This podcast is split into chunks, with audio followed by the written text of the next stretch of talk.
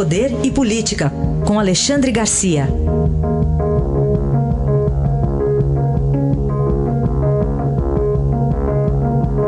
Alexandre, bom dia. Bom dia, Raíssen. Bom, vamos começar com uma avaliação sua das manifestações de ontem, principalmente em favor do ministro Sérgio Moro, mas também com críticas ao Supremo e ao Congresso. Pois é, a, a visão aqui de Brasília, né?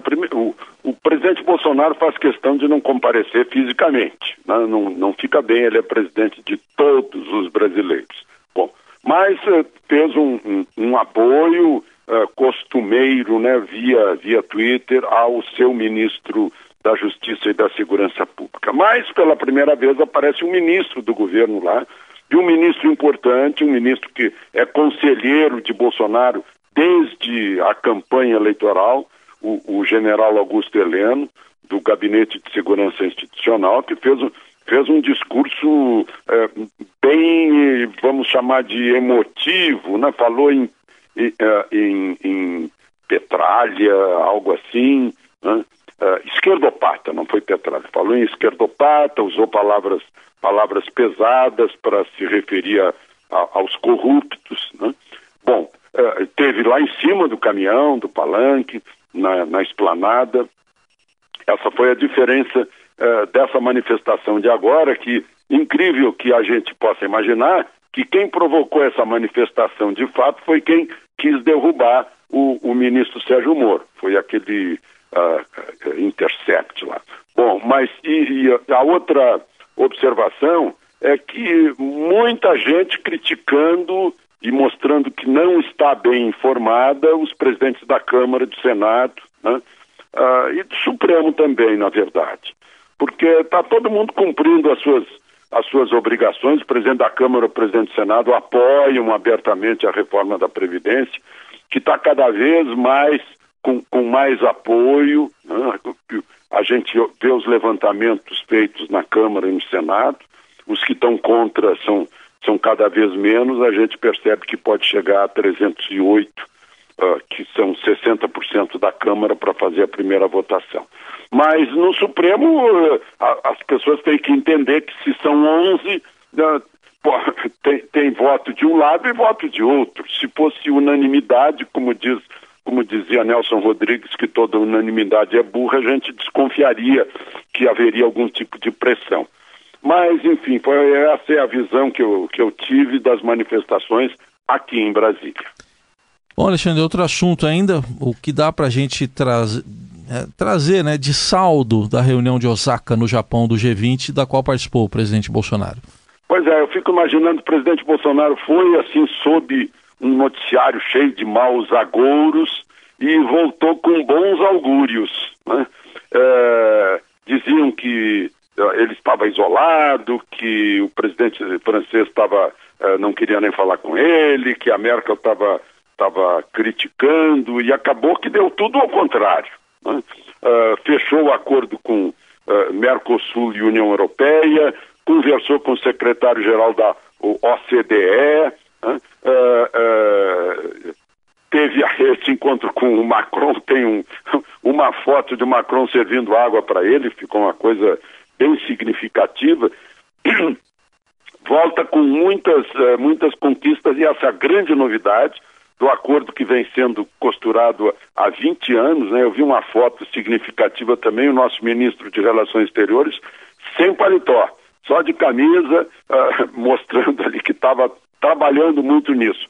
O meu amigo que está tá em Buenos Aires me disse que a Argentina deu muito mais ênfase a esse acordo que o Brasil no noticiário. Né? Examinou o noticiário dos dois e me falou isso. E, e Bolsonaro aparece assim como uma espécie de artífice ou, causador desse acordo, né? que vai ter um grande significado para a indústria né, tanto na Argentina, no Uruguai, no Paraguai, como principalmente no Brasil. E a indústria está precisando disso, porque a indústria é do trio uh, campo, uh, comércio e indústria é o que está mal das pernas nesse momento de, de pouco crescimento do PIB. Enfim, acho que foi o resultado dessa reunião superou as expectativas, né? foi, foi muito positivo. Hoje é 1 de julho de 2019, tem um aniversário de 25 anos, Alexandre. Aniversário do Real. Eu queria contar, peço permissão, Raíssa, claro. para contar duas questões pessoais. Sim. Né? Primeiro, eu dei o furo do Real. Eu fui o primeiro a dar, graças ao presidente Itamar Franco. Eu estava desconfiado da movimentação no Palácio, no Ministério da Fazenda, e perguntei para ele o que estava acontecendo. Ele me disse: Eu não posso contar, mas você vai ser o primeiro a saber, eu prometo. Até que naquele dia, lá pelas 7h20 da noite, ele me ligou: Alexandre, aqui é o, aqui é o Itamar. Eu disse: Itamar? Que Itamar? O presidente da República, rapaz. ah, sim, presidente, o que é? Aquilo que eu te prometi.